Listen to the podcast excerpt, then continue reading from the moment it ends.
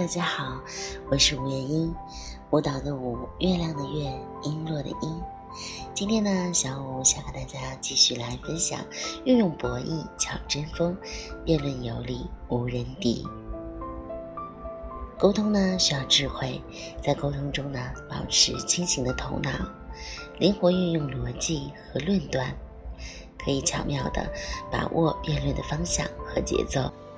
从而使自己始终保持主动，在论辩中取得胜利。今天呢，小五就想和大家分享的是妙用激将法改变对方立场。俗话说：“树怕剥皮，人怕机器。”浅将不如激将，一击之下，往往会达到意想不到的效果。孟子说：“一怒而天下定。”用激将法运用到沟通中，如果运用的巧妙，往往可以让人改变原来的立场，化解分歧，达到目的。诸葛亮就是用激将法来说服周瑜和他们联合起来，一起来抗击曹操的。当时曹操正率领大军南下，刘备根本无法与曹军抗衡。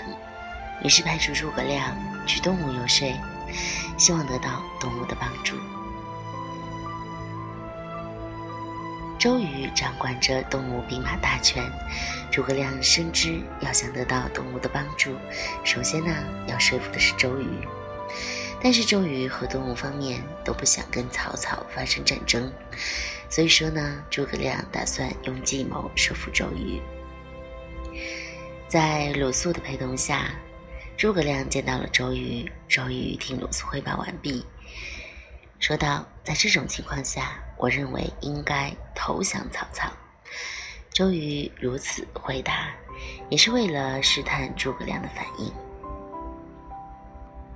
想摸清诸葛亮来东吴的真实意图。诸葛亮呢，也十分的清楚周瑜的目的，他笑了笑说。东吴其实大可不必担心，你们只要把大乔、小乔两位美女献给曹操，曹操的百万军队自然就会无条件撤退。接着，诸葛亮又高声朗诵起了曹植写的《铜雀台赋》：“从明后，以西游兮，登层台，以娱情。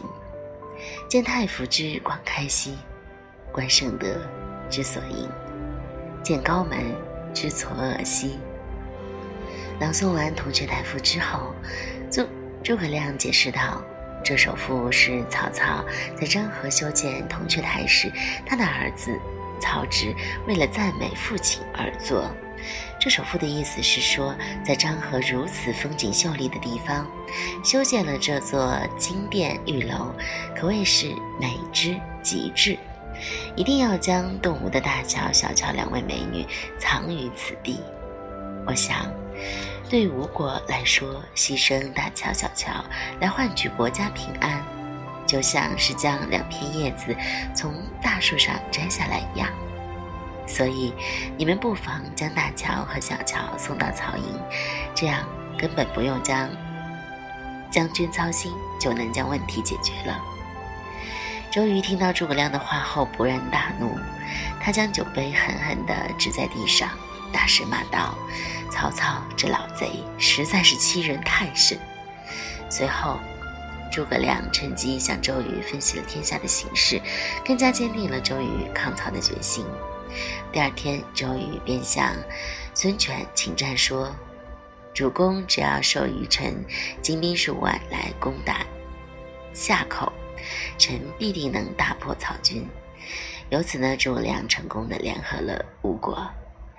需要注意的，其实就是激将法，并不是简单的讽刺或者是挖苦对方，而是要别有用心的用刺激性的言语来激发对方的斗志和勇气，从而呢达到激将的目的。陈川呢是。某初中二年级一班的班主任，他班里的学生呢都是十一二岁的少年，让他们在课间安静的教室里看书呢，实在是一件很难的事情。只要是一下课呢，一部分的学生立刻就冲出教室，在走廊上追逐打闹嬉戏，惹得许多人呢都心生不满。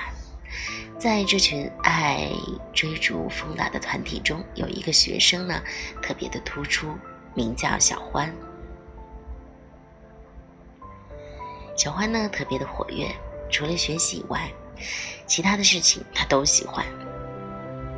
只要是下课铃声一响，他就第一个冲出教室，先在走廊上啊跑一圈儿，然后呢再围着教室再跑一圈儿。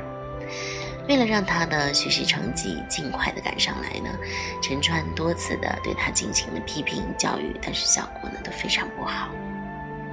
有一天呢，小欢又犯错误了，陈川呢把他叫到办公室说：“通过老师呢对你的观察，认为你永远不可能在课间安静的坐在教室，更不要说学习了。”小欢沉默了片刻，说道：“老师，我觉得我能做到。”陈川又说：“我对你的话没有信心，因为教育了你这么多次，你一点都没有听进去老师的话。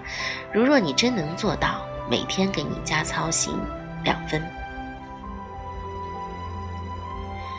小欢听后呢，立即兴奋起来，并且说：“老师，你等着瞧，我一定会做到。”第二天呢，陈川下课之后，立刻站到了教室门口观察小欢。